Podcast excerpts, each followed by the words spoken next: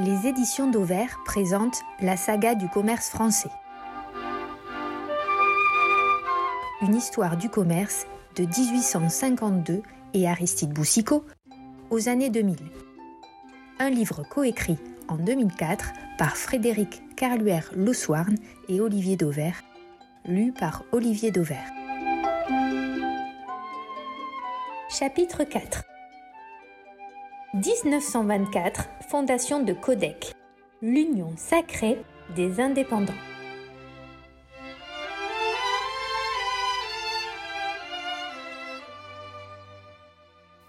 Choix délibéré ou pure coïncidence, la date est toute symbolique. Le 11 novembre 1924, le jour même où les Français célèbrent le sixième anniversaire de l'armistice, une poignée d'épiciers indépendants s'engagent dans une bataille décisive. Un combat dont va dépendre leur survie. Amené par Jean Moreau Dupuis, patron d'une épicerie familiale à Limoges, une dizaine de petits commerçants décident de s'allier en créant un groupement d'achat en commun. Leur but obtenir de meilleures conditions auprès des grossistes. En somme, acheter moins cher pour vendre moins cher une condition devenue indispensable tant la concurrence se fait rude pour les commerçants indépendants. Pour Jean Moreau Dupuis et ses associés, cette union sacrée doit leur permettre de parer à toute attaque, d'où qu'elle vienne. En clair, de lutter plus efficacement contre le rouleau compresseur du commerce organisé, qu'il s'agisse des coopératives de consommation ou des succursalistes. Ces commerçants étant tous originaires du centre de la France, le nom du groupement est tout trouvé. Ce sera le consortium des épiciers du centre. L'histoire retiendra surtout le mot Codec, un nom créé en 1926. Si l'objectif est bien de mettre sur pied une structure collective, pas question toutefois de porter atteinte à la liberté de chaque adhérent. Au consortium des épiciers du centre, la règle est simple. Un sociétaire une voix. Ce principe du contrôle démocratique est d'ailleurs directement inspiré du mode de fonctionnement des coopératives de consommation apparues en France à la fin du XIXe siècle. Dès l'origine, les attributions de cette coopérative de détaillants dépassent celles d'une simple centrale d'achat. Codec offre à ses adhérents une palette de services et de prestations, certaines assez éloignées de la gestion quotidienne d'un commerce entre 1928 et 1940, des structures de défense et de solidarité sont créées. Une caisse de secours en cas de décès, une caisse corporative d'escompte et de crédit, et d'autres encore. Dans le même temps, une politique commerciale commune se met peu à peu en place. Des conserves de légumes à la marque Codex sont lancées dès 1927 bon compromis entre le statut d'indépendant et la nécessité de s'adapter aux évolutions du commerce moderne, la démarche séduit. Le nombre d'adhérents s'étoffe rapidement. Quatre ans seulement après sa création, Codec regroupe déjà 88 associés. En 1938, on dénombre 207 codécistes, puis 400 en 1953. Si la création de Codec constitue assurément une étape majeure dans le processus de développement des coopératives de détaillants sur un plan national, l'apparition de cette forme de commerce associé est en réalité plus ancienne. Le premier groupement d'achat de commerçants naît en effet à Reims en mai 1885. Pour contrebalancer l'essor des coopératives de consommation, une poignée d'épiciers indépendants fonde la Société rémoise de l'épicerie vin et spiritueux une forme de réponse du berger à la bergère. Sans le revendiquer ouvertement, la rémoise d'alimentation s'apparente de fait à une société coopérative. L'initiative des commerçants rémois provoquera une réaction de défense des grossistes. En créant les docs rémois en 1888, les grossistes de la ville se transforment, eux, en épiciers. Sur les traces de la rémoise d'alimentation, des coopératives de détaillants voient le jour un peu partout dans l'Hexagone. En 1894, une quinzaine d'épiciers de l'ouest de la France fondent un groupement d'achat. Le pain quotidien, c'est le lointain aïeul de Système U. Le mouvement fait tache d'huile à Amiens avec le comptoir amiénois de l'épicerie en 1904, à Agen avec l'Union de l'épicerie à Genèse en 1908 ou encore à Bordeaux avec la fourmi bordelaise en 1913. Les commerçants indépendants spécialisés dans le non alimentaire suivent. En 1885, des horlogers bijoutiers font cause commune. Ils créent un groupement d'achat et adoptent une marque collective, Paris Province. Le mouvement prendra plus tard l'enseigne plus connue de la Guilde des Orfèvres. La naissance d'Unico. Timidement, une nouvelle organisation professionnelle se met en place. En 1919, une section des sociétés d'achat en commun de détaillants est constituée au sein de la Fédération française des syndicats de l'épicerie. L'organisation rassemble une vingtaine de sociétés d'achat en commun. En février 1922, c'est l'émancipation. Les coopératives de détaillants créent leur propre organe représentatif, la Fédération française des coopératives d'achat en commun. Parmi les 32 membres fondateurs figurent les pionniers ainsi que quelques coopératives créées dans l'immédiate après-guerre. L'Union alimentaire de l'Oise, la Société des épiciers détaillants de la région parisienne ou d'autres. Tout juste constituée, la fédération se dote en avril 1922 d'un organe commercial au service de ses membres, le comptoir coopératif d'achat, le CCA. Faisant office de centrale de référencement, le CCA encaisse les ristournes obtenues auprès des fournisseurs et les rétrocède à ses adhérents. Marque emblématique du mouvement coopératif, Unico apparaît en 1924.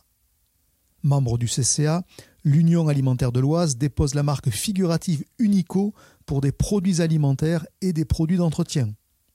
Unico sera à nouveau déposé par le même groupement en mars 1928 cette fois sous forme dénominative, le nom aurait été emprunté en fait à une marque de cigares belge. En 1929, 30 000 épiciers détaillants vendent des produits Unico. Rebaptisée Fédération française des sociétés coopératives de commerçants, la structure nationale regroupe 31 coopératives en 1935. On relève aussi 11 coopératives d'achat de pharmaciens et trois autres coopératives non alimentaires.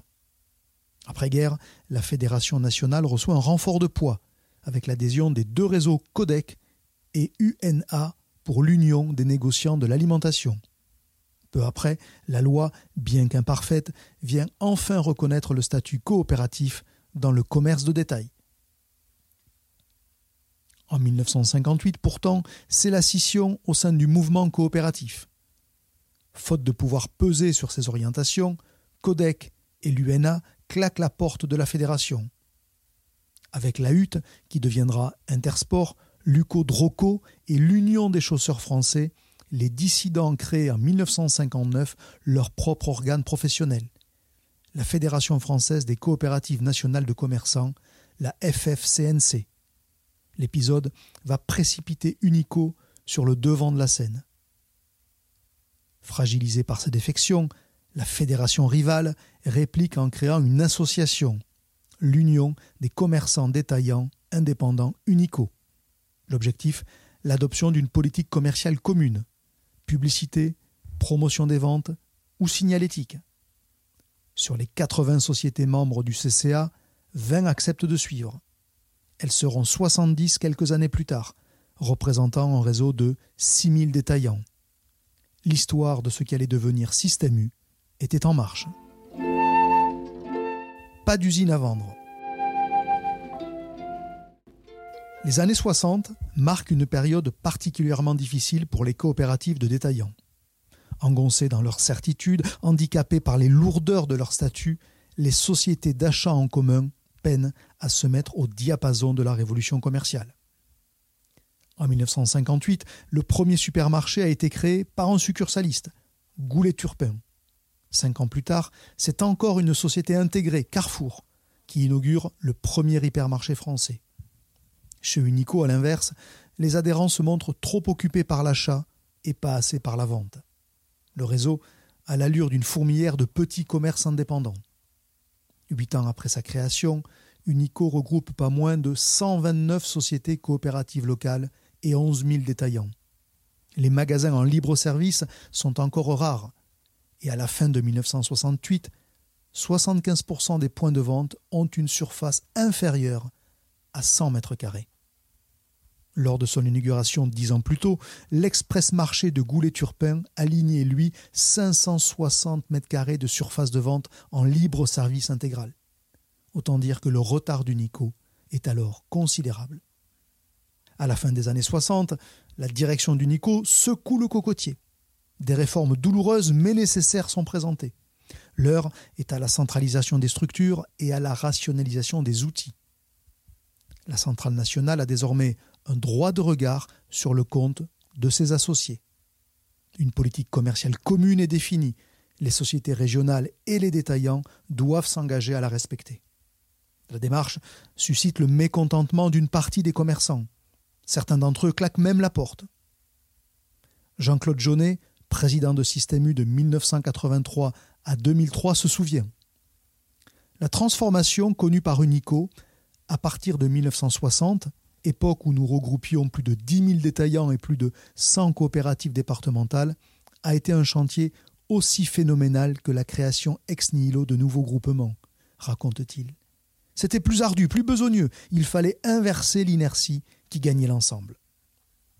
Sous l'impulsion des dirigeants du NICO, les groupements adhérents fusionnent en région. On en dénombre 47 en 1972 contre 110 en 1967. Ce vaste plan de modernisation sera encore amplifié avec l'installation en 1973 d'une nouvelle équipe dirigeante emmenée par Jean-Claude Jaunet. Pour lui, il y a urgence à moderniser et à agrandir les points de vente. L'avenir est au magasin de plusieurs centaines de mètres carrés, racontera-t-il plus tard, et non à nos unicos qui en font 50 et ignorent le libre-service. Trente ans plus tard, et quelques semaines à peine après avoir passé la main à la tête de Système U, Jean-Claude Jaunet pourra mesurer tout le travail accompli. Sans fausse modestie, explique-t-il, je peux affirmer que sans moi, Unico, et donc Système U, n'existerait pas aujourd'hui. Il fallait un certain courage pour lutter à contre-courant de la pensée dominante au début des années 1970. En 1975, Unico dépoussière son image et crée Super U, une enseigne de supermarché d'une surface moyenne de 1000 mètres carrés. En 1983, c'est au tour des hypermarchés, avec Avenue, rebaptisé Hyper U en 1988. Et en 1990, enfin, Système U remplace l'enseigne Unico par Marché U pour ses magasins de proximité. Par une curieuse coïncidence, c'est précisément en 1990, alors même que Système U achève sa mutation, que disparaît l'autre grand nom des coopératives de détaillants, Codec. À la fin des années 60, le groupement d'achat a pourtant fière allure. Le chiffre d'affaires de la centrale dépasse les 400 millions de francs et les codécistes se sont dotés depuis 1964 d'un réseau d'entrepôts leur permettant de couvrir l'ensemble du territoire. Comme Unico, Codec va toutefois tarder à s'adapter à la nouvelle donne dans la profession. Malgré ses tentatives, Codec ne réussira jamais, par exemple, à négocier le virage de l'hypermarché. La spécificité même de ce nouveau métier lui échappe totalement. Le constat est criant lors de l'inauguration en mars 1971 d'un hypermarché Codec 2000 de 3600 mètres carrés à Mont-de-Marsan. La société qui exploite le magasin s'est affiliée à Codec pour l'alimentaire, les produits d'entretien et la parfumerie, et à CGS pour les marchandises générales. Alors que le magasin de Mont-de-Marsan se trouve en concurrence directe avec deux hypermarchés Carrefour, les promoteurs du Codec 2000 refusent de s'inspirer d'un modèle qui a déjà pourtant fait ses preuves. Ils expliquent alors Nous n'accepterons en aucun cas de faire des usines à vendre. Nous estimons que des magasins dans lesquels le client est reçu avec un agrément et un certain confort ne coûtent pas plus cher que ces usines. Nous ne voulons pas tromper la clientèle en lui faisant croire que nous vendons bon marché parce que l'ambiance est différente et l'aménagement rudimentaire. C'était Étienne Moulin, alors vice-président des Galeries Lafayette, qui l'expliquait. Aveuglement ou suffisance L'expérience de codec dans les hypermarchés sera donc sans lendemain. Tout comme chez Unico, les dirigeants de codec peinent à manœuvrer le lourd paquebot où la sacro-sainte règle un homme égale une voix est toujours de mise. Comment convaincre des petits magasins qu'ils doivent payer plus que les grands parce qu'ils coûtent plus cher alors qu'ils sont les plus nombreux? Questionnera plus tard Michel Régnier, le directeur général de Codec. Omnumilé par son ambition de couvrir tout le territoire, Codec procède aussi à des rachats successifs qui mettront ses finances en péril. En 1971, les adhérents de l'UNA votent à l'unanimité la fusion avec Codec. Et poussé par les pouvoirs publics, Codec absorbe un réseau trois fois plus important que le sien, en proie à de sérieuses difficultés financières. La création de l'organisation Codec UNA est officialisée en 1973. De fait, Codec mettra plus d'une décennie pour intégrer UNA et éteindre la dette contractée à cette occasion. En 1983, nouvelle acquisition. Les dirigeants de Codec jettent leur dévolu sur le succursaliste Viniprix. Codec veut à tout prix être présent sur Paris.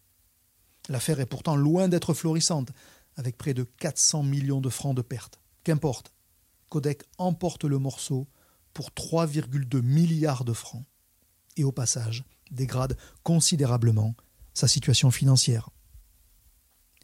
Alors que de nombreux magasins sont devenus de mauvais payeurs vis-à-vis de leur centrale, la direction de Codec répugne toujours à faire le ménage dans le réseau.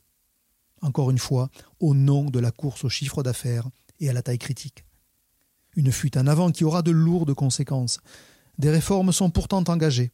Rompant avec une tradition centralisatrice en vigueur depuis des décennies, Codec met en effet en place une politique de décentralisation au cours des années 80. Pour les codécistes, c'est également la fin de la gratuité des prestations proposées par la centrale. L'objectif, explique Michel Régnier, directeur général de Codec, la disparition de cette mentalité d'assister que nous avons failli voir se développer chez nos sociétaires, parce que nous nous étions substitués à eux petit à petit, sans le vouloir, pour leur apporter le maximum de services. De nouvelles enseignes sont créées. Lyon Codec en 1983, Codec Top en 1987, puis Cody en 1989. En 1988, un partenariat est scellé avec G20, une autre coopérative de détaillants fondée en 1975 et couvrant Paris et sa région. L'accord prévoit alors la mise en commun de l'approvisionnement des magasins parisiens des deux groupements. Réfutant les informations selon lesquelles la coopérative aurait du mal à boucler ses fins de mois, Codec met en place un plan de relance plan social, fermeture d'entrepôts, cession d'actifs, amélioration de la politique tarifaire, réduction du nombre de références et de fournisseurs, mais c'était trop tard. Le 8 juillet 1990, la baudruche éclate. Codec dépose le bilan. Codec est mort d'avoir racheté des magasins en difficulté. À l'heure de la curée, les candidats se bousculent. Promodes, Système U, Le Printemps et même un groupe coopératif allemand. Le parc comprend 10 hypermarchés Lyon, 369 supermarchés Codec et Lyon, 277 supérettes Codec et Cody et 193 magasins de petite proximité à l'enseigne Cody. Promodes est le seul distributeur à proposer un plan de reprise global et enlève le plus gros morceau pour 515 millions de francs. Promodes attire surtout à lui 170 commerçants indépendants, soit environ la moitié des adhérents de la coopérative. Les autres codécistes iront tenter leur chance chez Système U, chez Leclerc ou chez Intermarché. Les collectifs d'indépendants. Avec cette opération, Promodes complète son portefeuille d'enseignes en mettant la main sur des magasins de centre-ville au positionnement relativement qualitatif. Le distributeur complète aussi le maillage du territoire, Codec étant surtout implanté en région parisienne, dans l'Est et le Midi, alors que Promodes est à l'époque essentiellement présent au nord de la Loire. Conformément aux promesses faites aux codécistes qui accepteront de le rallier, Promodes donne un coup de jeune à l'enseigne. Identité visuelle rénovée, nouveau packaging pour les produits à marque de distributeur et modernisation des magasins. Promodes compte bien porter le parc Codec à 300 magasins avant l'an 2000. Mais il n'y parviendra jamais. En 1988, Jean Allais, le patron de l'époque, doit se résoudre à l'évidence. La mort de l'enseigne est programmée. Et il s'explique. Une chaîne de moins de 100 magasins n'est pas viable, dit-il. Pour soutenir l'enseigne, les coûts de communication deviennent démesurés. 75 ans après sa création, par Jean Moreau Dupuis et ses associés, Codec baisse le rideau, rejoignant la longue liste des enseignes disparues. En dépit de la disparition de Codec, les coopératives de détaillants sont parvenues à tenir la dragée haute au commerce intégré. Contrairement d'ailleurs aux coopératives de consommation, les rivales de toujours qui, elles, s'effondrent en 1985.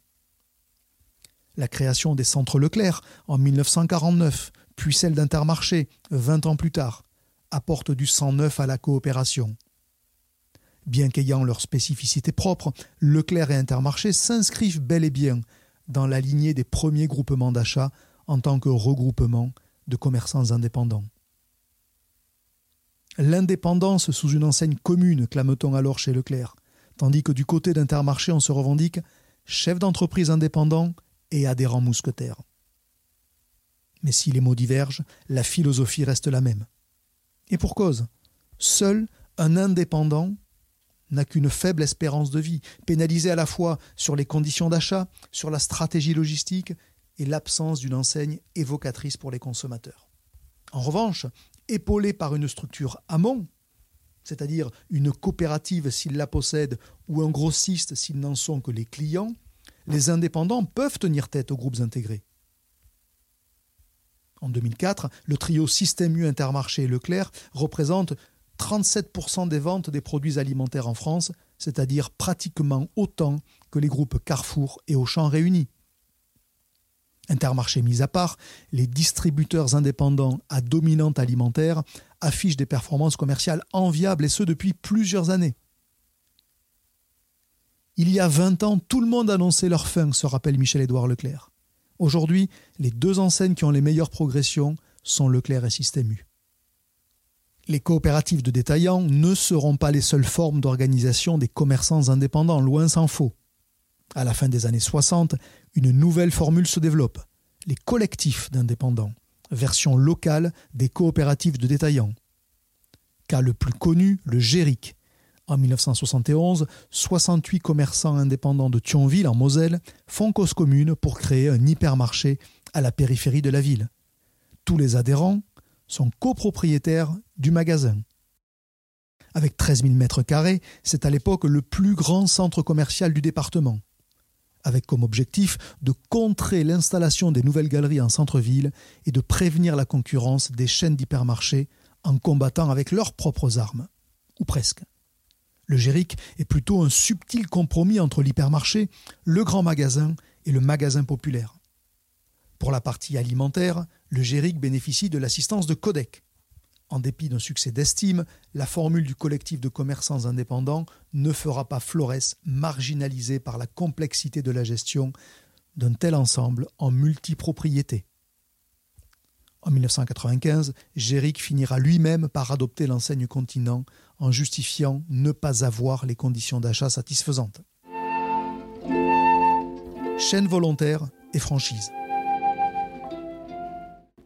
Les chaînes volontaires et la franchise auront plus de succès. Bien que fonctionnant selon des modèles économiques sensiblement différents de celui des coopératives de détaillants, ces deux autres variantes du commerce associé répondent au même postulat. Permettre à des commerçants isolés de se battre avec les mêmes armes que les intégrés. Achat groupé, logistique commune et marketing d'enseigne. Tout en conservant, à des degrés divers, leur indépendance alliance entre des détaillants et des grossistes, les chaînes volontaires se développent en France au début des années 50 sous l'impulsion des grossistes qui étaient alors inquiets de l'essor des coopératives de détaillants. Parmi ces pionniers figurent les chaînes Ege, Luga, Catena ou encore Spar. Créée en 1932 aux Pays-Bas, l'enseigne Spar s'est implantée en France dès 1955. Le groupe Casino en exploite aujourd'hui la licence pour le marché français. En France, les premières ébauches de la franchise remontent aux années 1930. Jean Prouveau, fondateur de la Lénière de Roubaix, veut installer un réseau de distribution. Il charge Philippe Bourguignon de mettre en place une chaîne de magasins à l'enseigne Penguin. Les détaillants indépendants sont liés par un contrat qui leur garantit l'exclusivité des produits sur une zone géographique déterminée, ce qui était alors une révolution. En moins de dix ans, la Lénière de Roubaix se constitue un réseau de 350 franchisés. Mais c'est seulement à partir du début des années 70 que la franchise connaît son plein essor. La formule repose sur un contrat de confiance entre le franchiseur, qui apporte son enseigne et son savoir-faire, et le franchisé, qui demeure propriétaire du magasin mais qui verse une redevance. Véritable bouée de sauvetage pour les commerçants de centre-ville, la franchise explose.